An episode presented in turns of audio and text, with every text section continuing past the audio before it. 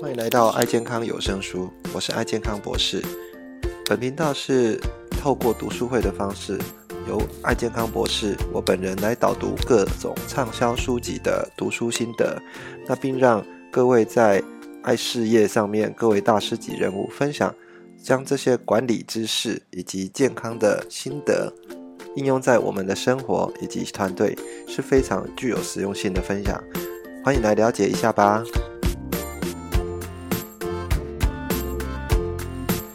各位大家早安。那我们今天好来继续啊来聊我们这本书哈，就是杂讯的部分。我们知道哦，上礼拜我们跟各位啊聊到说，只要是人类在做判断的时候，涉及判断就会有杂讯哈。啊，这个杂讯是来自于说，呃，我们对事件的一个不确定性啊。然后或者是呃，其实这个差异哈是会超出我们的预期的部分，然后我们会有一些意志一见的一个错觉哈，然后产生的一些呃干扰，那这些干扰会涉及到我们的判断啊，那事实上我们的判断哈会来自我们的头脑，我们头脑也是一把尺哈，会透过我们以前的经验，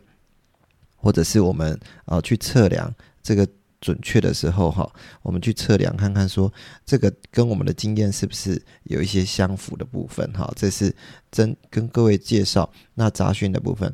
然后我们今天来跟各位再深入的聊到杂讯的一些产生，哈。那这个杂讯事实上跟另外一个名词叫做偏误，哈，那。事实上是兄弟哈，杂讯加上偏误就会产生哦误差哈。那这个误差哈，就是我们在判断事情一个很大的啊不想去达到的一个部分哈。这是它的公式。那我们这本书主要都是跟各位在聊杂讯，那我们就专注来聊一下杂讯哈。杂讯它往下哈，来自于两个原因哈，一个是。水准杂讯，哈，水准杂讯就是什么？就是来自一种叫做个体间的一个差异，哈，就是我跟你不一样，那我的经验不一样，我今天的呃教育程度也不一样，好，那看待事情的时候以及判断的时候，都会影响到我们的一个判断的一个结果，哈。举例来说，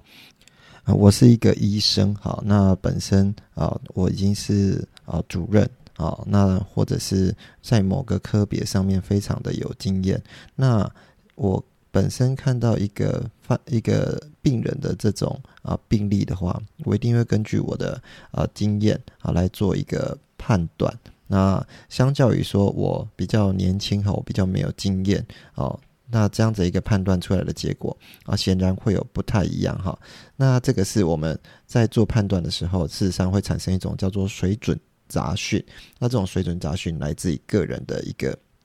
经验，好以及差异的部分。另外一种杂讯叫做形态的杂讯，哈，形态杂讯，呃，它是叫做个体跟案件间的一个交互作用，哈。那这样讲可能会啊，大家会比较呃，听起来会比较呃，有有点嗯，不是那么清楚哈。那形态杂讯它其实有一个很重要的一个因素哈，就是我们本身的一个场合的一个杂讯。这个场合呢，事实上，呃，有分到说我们内部的一个情绪，好，那内部的情绪，譬如说我今天哈，呃，医生在门诊快结束的时候，他会想要赶快呃提供一些比较速效的这种解决方案，譬如说啊，他今天呃门诊快结束的时候，他呃已经准备要下班了，然后他不会再多花时间啊，再跟这个。病人多一些讨论啊，所以他可能会直接提供哈一些止痛药啊来解决他的头痛问题，而不会去讨论一下说这个可能它产生这种呃会造成头痛的一个原因，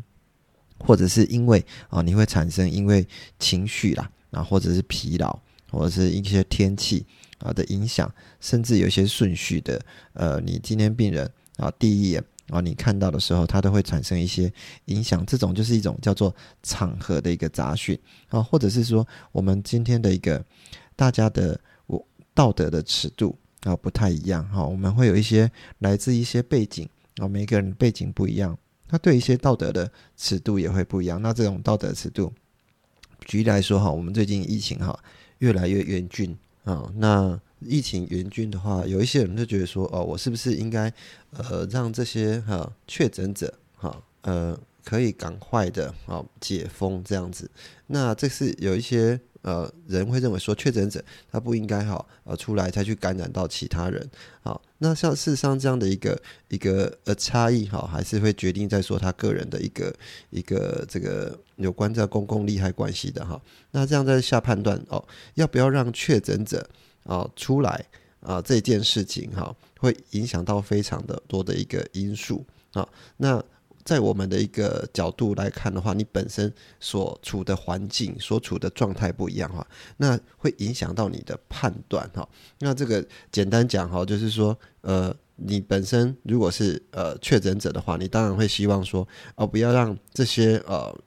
呃政策去影响到我可以呃出门的一个自由权哈。那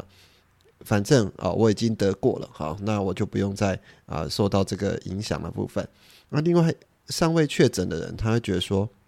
你现在哦确诊者出来的话，可能会影响到我。但是呃，我也想说，能不能保护我自己哈？所以呃，每个人所处的一个状态环境不一样的时候，你产生的这种道德尺度也会不一样哈。这就是我们所讲的呃形态杂讯里面呃容易去产生的一种叫做场合杂讯啊，场合杂讯的的部分。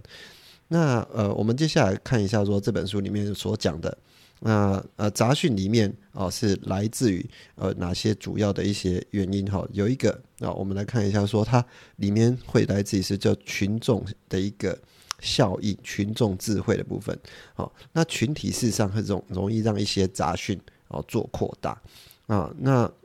慢慢的哈受受到一些社群影响，产生一种叫做。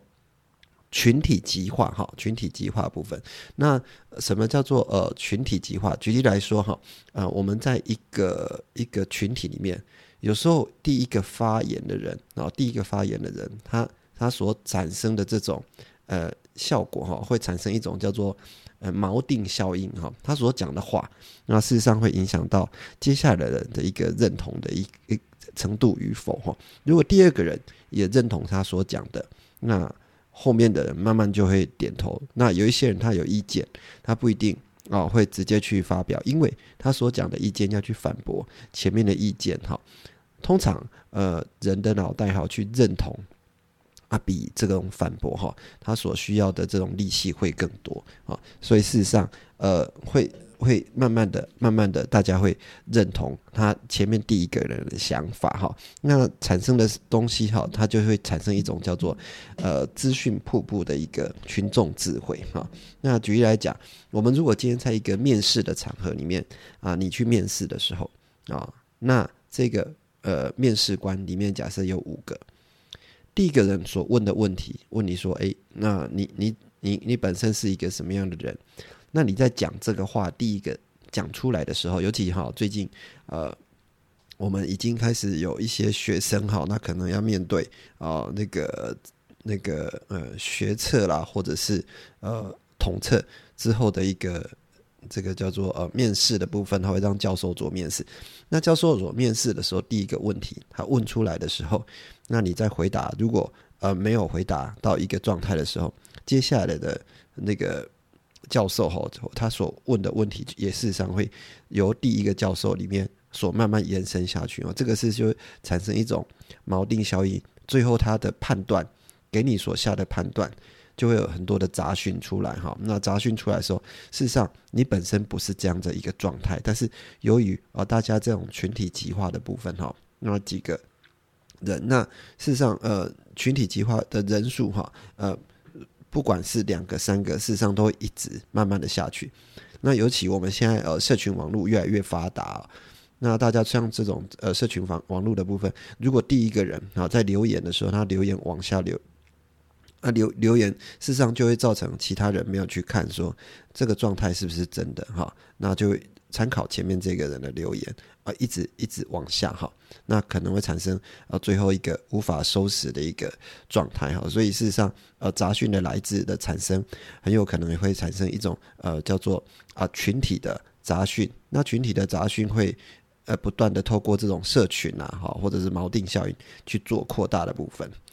那呃我们都在讲杂讯的话，什么样才是一个没有杂讯的世界呢？好。那事实上，我们一开始会预遇到所谓的预测型判断。啊，预测型判断啊，呃，嗯，我们上上一次有跟各位聊到判断有来自两种，一种是呃属于预测型判断嘛。啊，预测型判断你就是要预估哦未来的状态是怎么样哈。那未来啊做一个呃评估，比如说我们在买股票的时候，我们当然希望说啊我可以预测到啊明天的股票是涨或者是跌哈。所以我们做非常多的呃非常多的这种呃判断的一些，比如说我们看基本面啊，看财报啊，看它的公司的资产啊、现金啊这么多的一个资料来预测说这家公司的一个营运的状态是不是呃稳健的。那来看说，呃，我们呃一些呃消息啦，一些因素有没有可能会影响到它明天的股价哈？啊，事实上，这种预测型判断哈，啊，会有很多的呃因很多的经验法则，然后这种经验法则，那呃有包含的呃，我们很多做很多的公司啊，那这本书里面有讲到，在呃一九八一年的时候，那有一个呃心理学家哈，那。好像是明尼苏达州的心理学学家叫高伯格，他也是去做了这样子有关预测型来自于呃人类的一些心理判断的部分。他也发现说，呃，我们事实上人类在做判断的时候，也会遇到哦有关一些人的一个差异哈。那这些人的差异的部分，有一些人比较外向啊，有一些人比较。积极型，哈，有一些比较呃进取的部分，哈，这啊分为五大的人格特质。那这些五大的人格特质也会影响到啊他他的一些判断的一些一些原则，哈。那啊有至至于人哈，他的影响是这么多的话，那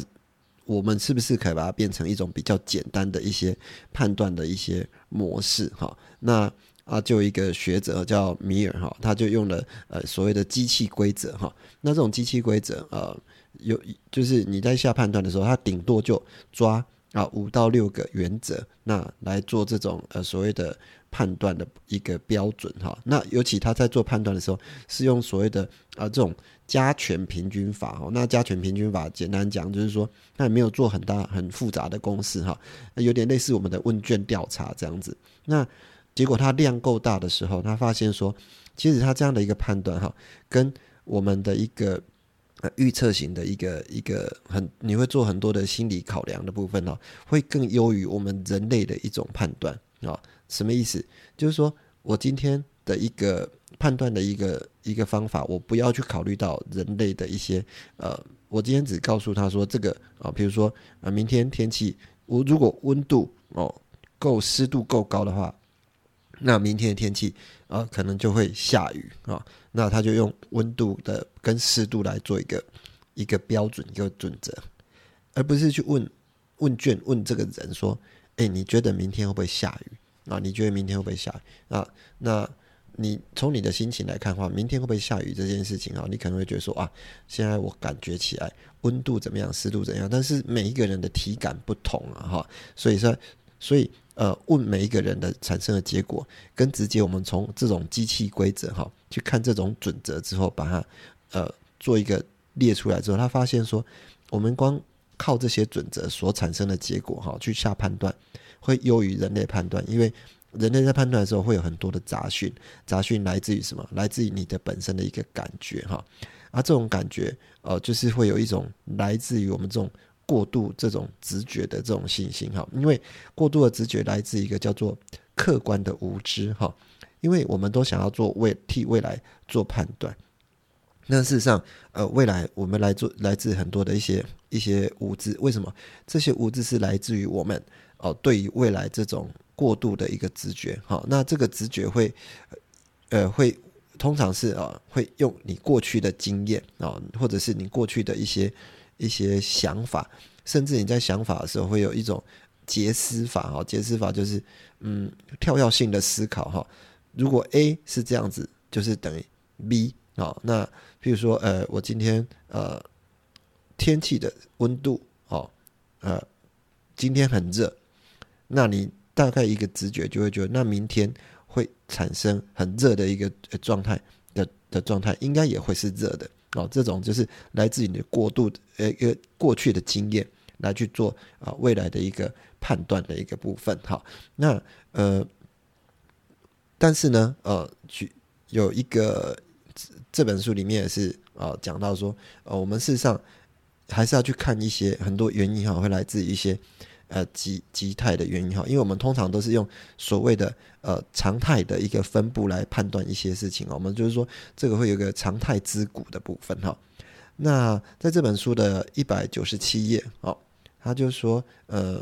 在二零二零年的时候就做了一个呃调查哈。那调查是调查什么？针对这种脆弱家庭的预测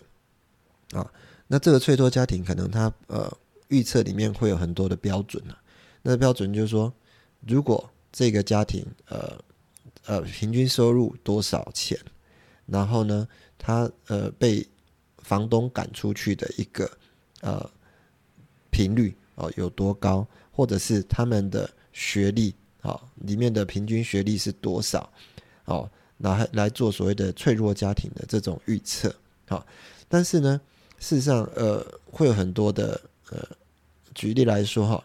它里面的一个判断因子叫做被房东赶出去的一个一个一个程度啊。通常被房东赶出去的话，很有可能是付不起房租啊，啊，或者是什么样的一个原因哈。但是呢，它这里面会有很多影响到很多的呃因子哈。那房东赶出去本身可能是。呃，房东这个人的一个特质哈，或者是他呃在呃运作的时候，呃可能会有一些呃没有达到呃对方的一个期待跟要求的时候，就被赶出去了。那事实上，如果以这种呃状态来讲的话，那你用房东被赶出去，就代表说这个是属于脆弱家庭的这种预测哈，即使会产生一种。呃，不准的状态，因为这个来自于我们对于这种未来客观无知而产生一种过度的直觉，因为他被房东赶出去，所以他就是一个呃，可能薪资不高啦，或者是本身是一个脆弱家庭的一个风险的一个一个风险比较高的这种家庭哈。但事实上，呃，不一定是完全是这样子，所以我们在做所谓的预测跟判断的时候。也要小心来自于我们本身的过去的一个经验所产生这种客观的无知啊。那如果呃再来看一下哈，为什么我们会做这种判断哈，会产生这种呃客观的无知？因为我们常常在做判断的时候，喜欢用所谓的相关跟因果哈，相关性跟因果性的话哈，事实上呃我们要去确认说有相关性，但是不一定会有因果。好，那什么意思呢？举例来讲，如果你今天我问你说，我们的数学，数学跟年龄有没有关系？哦，你可能会说，哎，数学跟年龄当然有关系啊，年纪越大，可能数学就会越好哦。因为一般来讲，我们按照常态分布来看的话，呃，年纪越大，数学就会越好啊，啊。但是，呃，你也会说，哎，有一些嗯天才儿童哈，他本身啊，他的数学就很好。啊，当然啦，其实他也要学，透过一些学习哈，来累积他的本身的一个经验。这个就是有时候还是会一些，呃，非常态的状态会在里面。那这种非常态的状态也会影响到你的判断。好，那所以你会认为说，哦，年纪越大，就是数学越越会越好。这就是呃，因为他年纪很年纪比较大，比这个小朋友年纪大，所以他的。数学比较好，这就是一种因果论哈。事实上，呃，年纪越大，数学越好，这不一定是因果哈。那我们再往另外一个问题来问：如果从鞋子的大小可以去确认他的数学好不好吗？啊，如果你这样看的话哈，呃，从因果来讲，数呃他的鞋子越大，那所以他的数学比较好，你觉得这不可能啊？怎么可能呢？哦，绝对不会有所谓的相关性啊！但事实上是有，为什么？因为你年纪越大，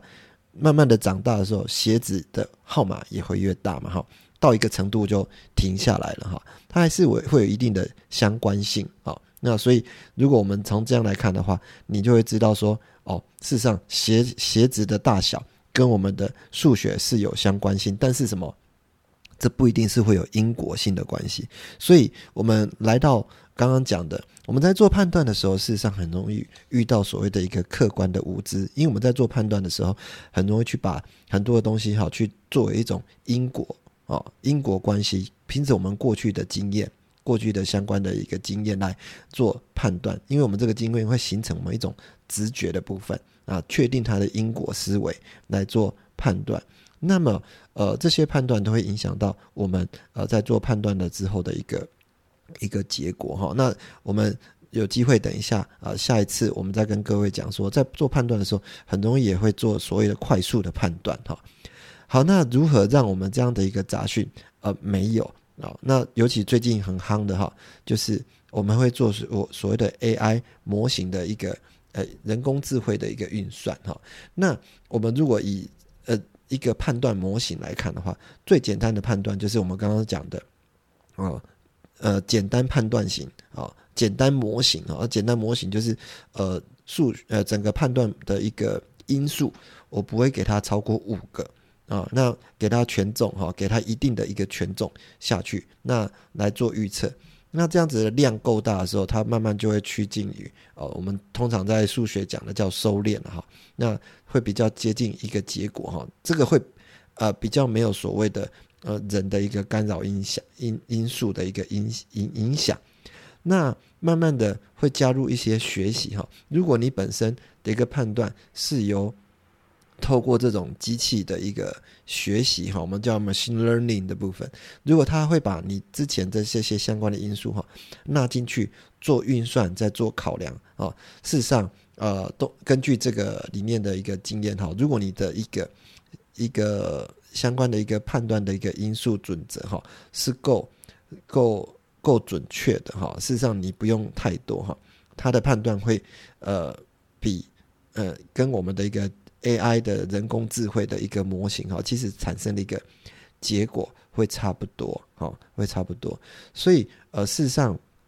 我们在做预测判断的时候，事实上还是需要一个判断的一个模型哈。那呃，不管你本身有没有要运用这种比较高级的一个智慧哈，那也是要这种判断的一个模型哈。那刚好也是回应到我们上一次。呃，讲的那一本书哈，《穷查理的呃普通常识》，这个是来自于查理蒙格，好，这个投资大师哈，他本身所给我们的一个建议哈，因为他本身啊，对于在投资的时候，他也会对他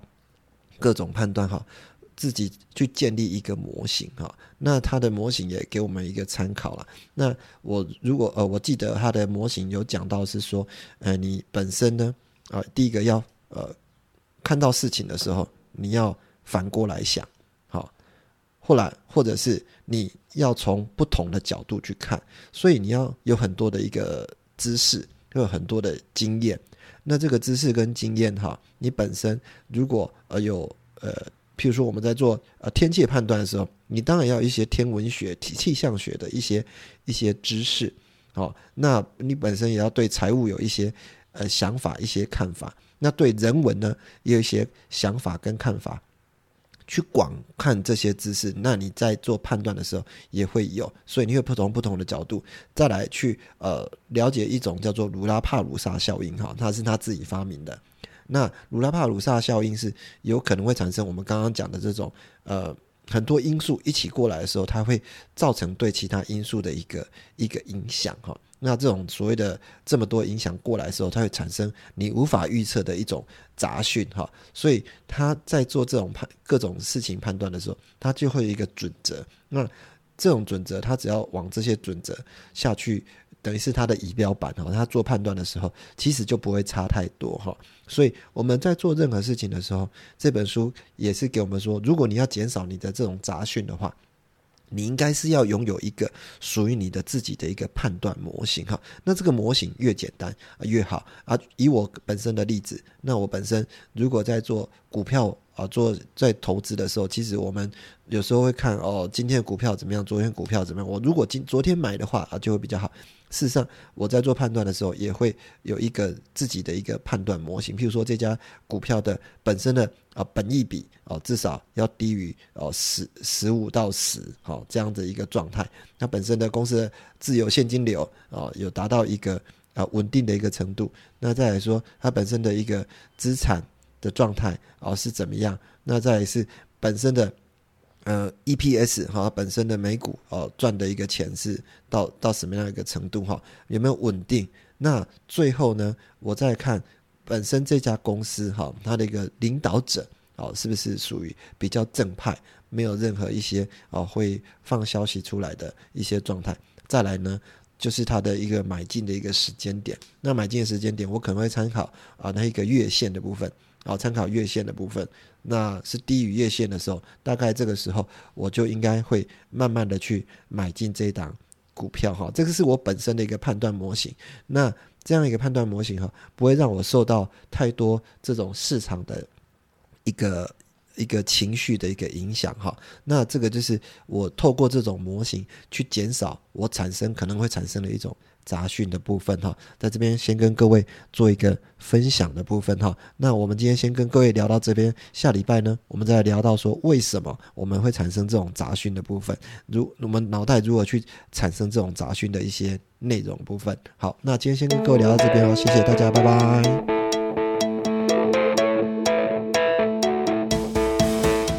感谢你收听爱健康有声书，